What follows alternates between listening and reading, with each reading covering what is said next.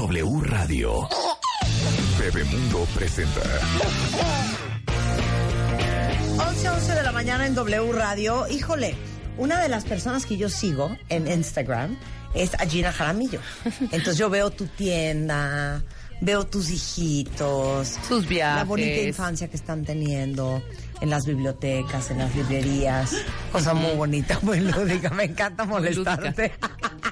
Gina Jaramillo es historiadora del arte, directora de la Agencia de Comunicación Cultural, despacho de proyectos, locutora del programa de arte Fuck Art y Mamá Millennial, dueña de una tienda divina en la Condesa. En la Roma. En la Roma. Orión Kids. Eh, ¿Cómo se llama? Orión. Orion Kids. ¿Y de ir qué haríamos? Si van ¿Qué a Orión, compraríamos? ajá, Sí, y de libros, comprar, ¿qué compraríamos? Libros, por supuesto. Libros, ok. Eh, hay también una selección de diseñadores mexicanos que están haciendo juguetes, ropa. La idea es impulsar eh, la escena nacional y sobre todo a través de la lectura y del diseño mexicano. Muy bien. Qué bonito, hay actividades Gina. todos los fines de semana. Qué bonito. Y me Qué bonito tener una mamá ahí. como tú. Ojalá Oye, no, el, te- el tema está bien interesante. ¿Cómo le enseñas a ser más tolerantes a tus hijos a través de la cultura? Pues mira, este libro que yo les recomiendo mucho, que se llama Cómo criar niños felices, es un estudio danés que se actualizó el año pasado y en la parte de tolerancia ellos dicen, algunos estudios muestran que leerles a tus hijos incrementa considerablemente sus niveles de empatía. No solo se trata de leerles libros bonitos, sino libros que aborden temas de todas las emociones, incluyendo las negativas y las incómodas. Lidiar con la realidad, incluso al nivel de los niños, es honesto, auténtico y mejora considerablemente los niveles de empatía. Qué bonito. No, aparte, hay, hay una investigación que hizo la Universidad de York en Canadá, que a los cinco años los niños ya tienen señales racistas. Otro estudio que hizo eh, universidades de Ámsterdam y Nueva York reveló que el racismo en los niños es fruto, evidentemente, de la influencia familiar y social. En México, cinco de cada diez niños aseguran que en sus escuelas la discriminación se vive diario y dos de cada diez mexicanos no está dispuesto a vivir con alguien de otra raza o con una cultura distinta. En México hay un chorro de racismo. Muchísimo racismo. Es impresionante eh, los niveles a los que llegamos. De entrada en la escuela siempre te dicen, ay, la güerita bonita. Sí. No, no es la güerita bonita. O sea, eso debería de estar eh, aniquilado del vocabulario de cualquier papá, de cualquier persona. Y así nos movemos en la vida real. En la televisión todo el tiempo las guapas, los arquetipos de guapas es gente de tez blanca. Eh, el príncipe que todas ah, eh, como que buscan en la vida es el actor guapo, eh, de ojos azules, porque es el arquetipo que los medios de comunicación nos han dicho que es el correcto. Y yo creo que estamos en muy buen momento de reestructurar eh, esta forma de pensar, sobre todo en los niños pequeños. Yo no sé si tú viste el experimento que hizo la CONAPRED, Marta, que es un experimento dolorosísimo, eh, donde ponen a los niños frente a un muñeco Blanco y uno negro. y uno negro. Y les hacen preguntas como muy puntuales. Eh, ¿Cuál está más bonito? Y los cinco niños dicen el blanco. ¿Cuál es lo vamos bueno? a subir. Los cinco niños indican que el blanco. Y hay una parte que es, es brutal que les preguntan. Todos los niños que están siendo encuestados son de piel, de tez morena. ¿Con cuál te sientes identificado? Solamente la mitad dicen que es el, el niño morenito cuando ellos son de, de piel morena, pero todos eh, enseguida piensan que es malo, que Claro. es negativa la, Claro. la, la tez. O que es morena, menos bello. Que es menos bello. Bueno, yo les voy a contar una cosa fuertísima. Eh, justo cuando empezamos a hacer Bebemundo hace muchos años, eh, los- el- el- la retroalimentación que teníamos de los voceros, digo, de los voceadores, era eh, que por favor pusiéramos a niños güeros con ojos azules y blancos en las portadas de la revista, porque esas eran las que vendían que más. vendían. Y entonces nosotros teníamos como un gran dilema de, oigan, pero es que es- esta revista no la estamos haciendo en Finlandia. O sea, tenemos que usar niños mexicanos con teces más oscuras, con, con, con pelos más oscuros. Increíblemente, nosotros hicimos el experimento. Teníamos una portada con un niño rubio, de ojos claros, muy blanco, y la revista vendía automáticamente más que una portada con un niño de pelo oscuro. Y es que eso atraviesa todos los niveles, en los juguetes. De hecho, en el, en el estudio de la CONAPRED dicen, nosotros no pudimos encontrar un muñeco de tez morena, tuvimos que pintarlo para este experimento. Claro. ¿Te imaginas eso? Cuando la mitad, más de la mitad de la población somos morenos, de pelo Claro, negro. Exacto. Y no, solamente en México, en el mundo. Esto es ves una- en- como una conversación global. Y tienes, eh, eh, bueno, lo que acabas de comentar, que desde chiquitos, bueno, los datos que acaba de dar Marta, que a los cinco años los niños ya tienen señales racistas. Cuando mis sobrinas eran más chiquitas, había un juguetito en donde es una pelotita y de sorpresas te sale una muñequita, ¿no? Tienes que ir desgajando, no ves la muñeca de entrada, la chiquita, ¿no? La, compras la pelotita, vas quitándole los gajitos y al final el premio es una muñequita. Bueno, la primera abre, la primera sobrina abre y le sale una muñequita rubia. Cuando salió la muñequita negrita de la otra pelota, no sabes el drama. Se tuvo que ir a cambiar esa pelota.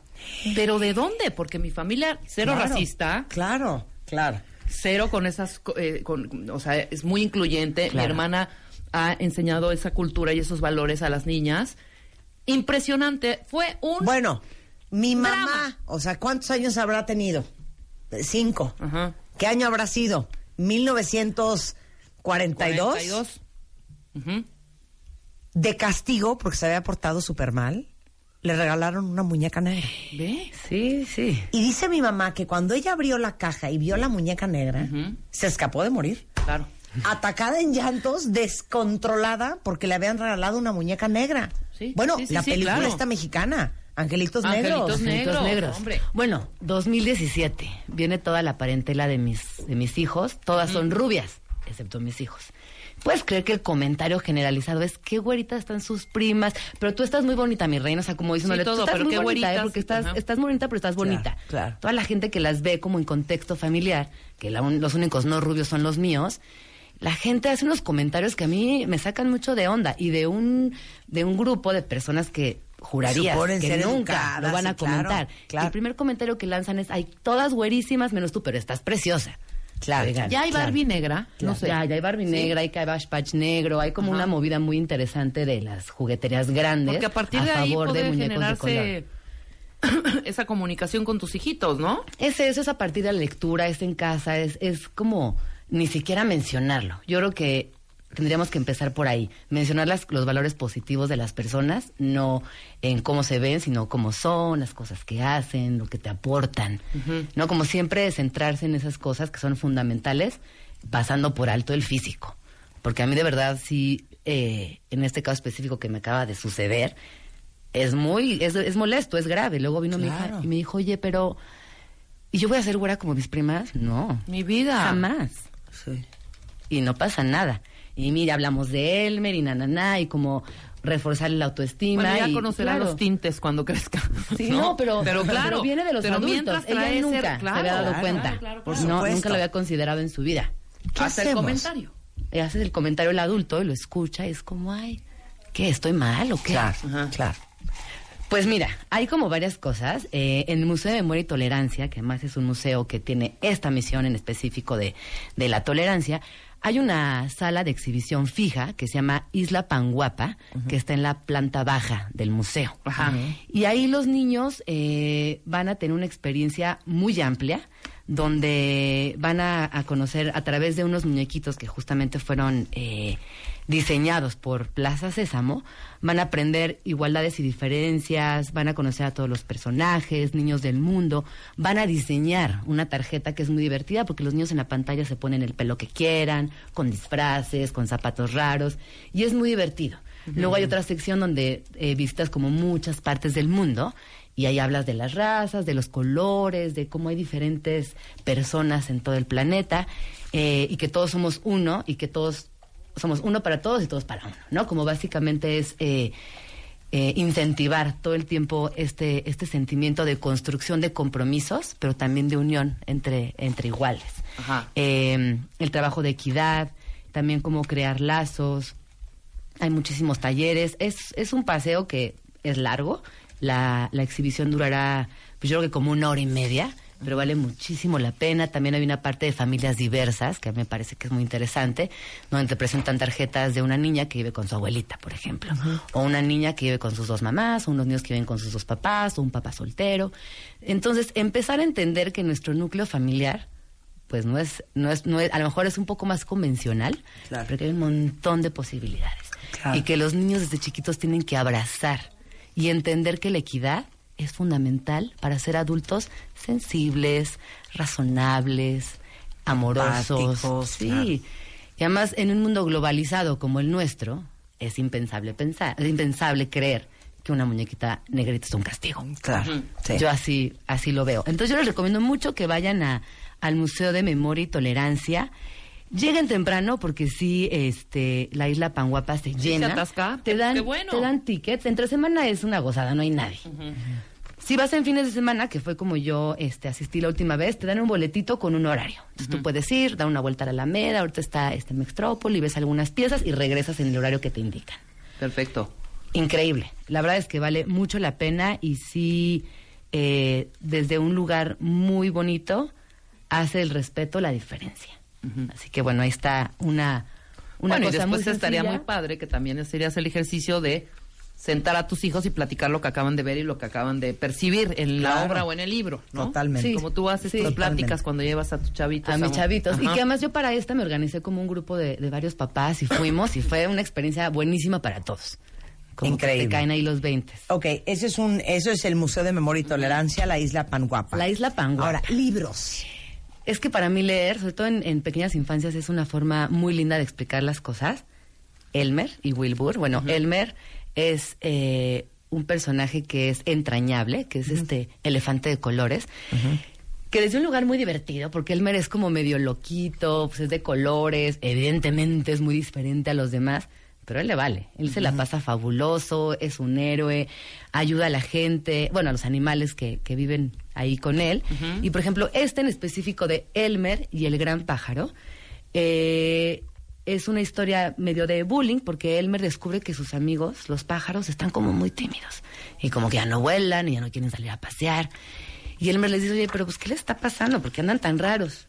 Y descubre que lo que pasa es que hay una, un ave muy grande que los está molestando. Entonces Elmer dice, no, a ver, espérense.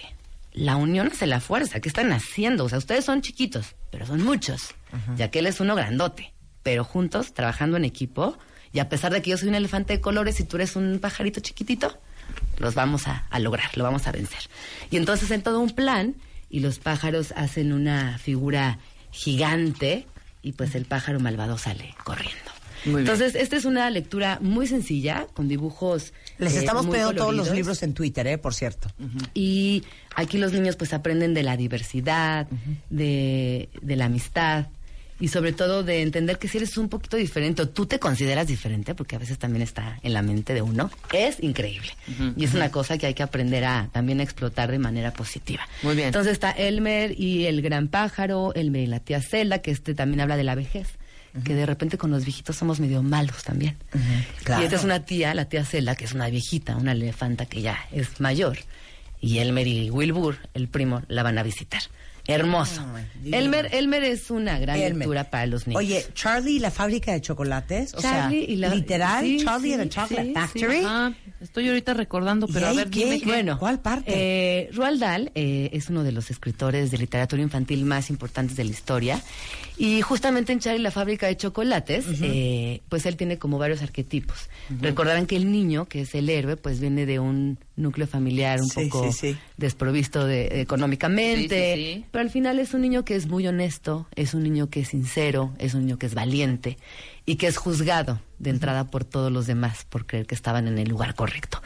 Entonces ya analizándolo poco a poco y cada uno de los personajes tiene una moraleja muy bonita, pero sobre todo él, que habla de la humanidad y del valor como persona individual.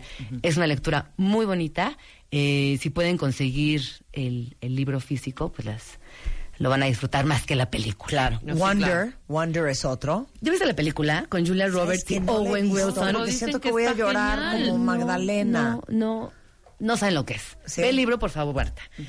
La película es, es, es alucinante y justamente es muy interesante porque la escritora es colombiana, es colombiana inmigrante en Estados Unidos. Ok. Entonces ella, pues, no, no, no nunca habla de que fue buleada o que fue excluida, pero conoce muy bien cómo se desarrolla esta actividad de discriminación en las escuelas. A partir de su propia historia, RJ Palacio eh, escribe Wonder, que además se vuelve un éxito mundial, que es un niñito que tiene la cara desfigurada. Y hace homeschooling hasta los 10 años y ese día su mamá le dice, mi hijo, tienes que incorporarte a la vida real, tienes que ir a la escuela y entre todos vamos a hacer como este esfuerzo para que tu paso sea muy feliz. Y claro que no es feliz. Llega a la escuela, lo molestan, lo ven raro, se le quedan viendo, cuchichean y él escucha cuando hablan de él. Y después de mucho tiempo, él aprende como a, a llevarla, ¿no? A hacerse la llevadera. Tiene un par de amiguitos y el niño es muy bueno en ciencias. Entonces, a partir de ahí, detona como toda una experiencia positiva. No les cuento más para que busquen el libro. El libro para niños. Estoy leyendo el libro, es, quiero llorar. no, es que es hermoso. Ay, Es hermoso, porque además, eh, si tú no tienes la experiencia en carne propia, como que, ay, luego exageran, pero no, es muy duro. Y es un tema que hay que tratar desde casa y entre todos. Muy bien. El libro es, es extraordinario, es una lectura fundamental y además las ilustraciones te enamoran. Divino. Divino. Divino. Exacto. Y luego, por último, Una isla como tú. Una isla como tú, que es un libro que descubrí hace poco, habla de niños de Puerto Rico en Nueva York y cómo vivieron y cómo se fueron vinculando y cómo traer tu cultura a un lugar donde además se yuxtaponen millones de culturas, idiomas y gente. También hay racismo, como qué ironía que en un lugar como Nueva York, donde en teoría tendría que ser distinto, pasa. a un claro. nivel, pero pasa. Claro. Entonces, eh, bueno, Judith hace como una serie de recopilaciones de, de historias y aquí están. Y es como, como vivir en el día a día siendo inmigrante latinoamericano en Estados Unidos. Muy divertida y vale mucho la pena. Una isla como tú. Todos los libros están en Twitter. Este, se los acabamos de postear. Igualmente pueden seguir a Gina Jaramillo en Twitter, arroba Gina Jaramillo, en Instagram igualmente. La pueden escuchar de lunes a viernes de 11 a 1 en Ibero 90.9. Y Y finalmente esta, que Ajá. es desde el otro lado. ¿Qué hago yo con un niño discapacitado? Aliéntalo, edúcalo. Hay varios tomos de Cecilia Rosales Vega, quien habla a partir de su experiencia personal. Porque luego, claro, uno dice, ay, no, yo quiero que mi hijo sea súper incluyente, pero ¿qué pasa cuando tu hijo es el del otro lado? Claro. Ahí también hay una literatura interesante al respecto. Sensacional. Muchas gracias, Gina. Cortesía de Bebemundo, Gina Jaramillo en W Radio. Un placer tenerte aquí como siempre. Con esto hacemos una pausa. Regresando, vamos a explicarles por qué es tan importante para ustedes saber, ahora sí que el zafarrancho que se está armando ahorita con Facebook, Cambridge Analytica y, por supuesto, el robo de bases de datos y de nuestra información privada para ahora sí que jugar con nuestras mentes. Todo esto pasando en Facebook. Eso y más regresando después del corte. No se vayan. Bebemundo presentó.